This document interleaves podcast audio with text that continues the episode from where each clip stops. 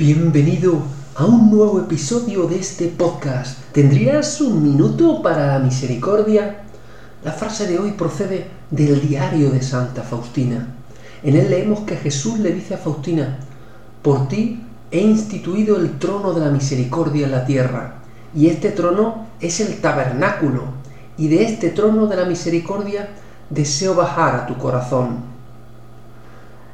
¿Cuánto nos ama el Señor? En su infinito amor, ha querido convivir con nosotros, personas imperfectas y llenas de fallos, precisamente porque tenemos una radical necesidad de su misericordia en nuestra vida.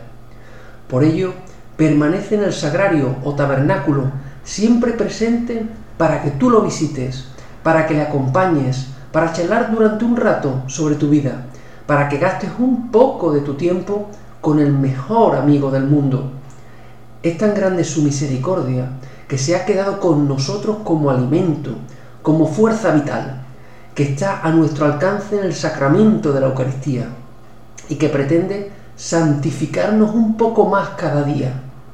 Ante esta locura de su misericordia no vas a reaccionar.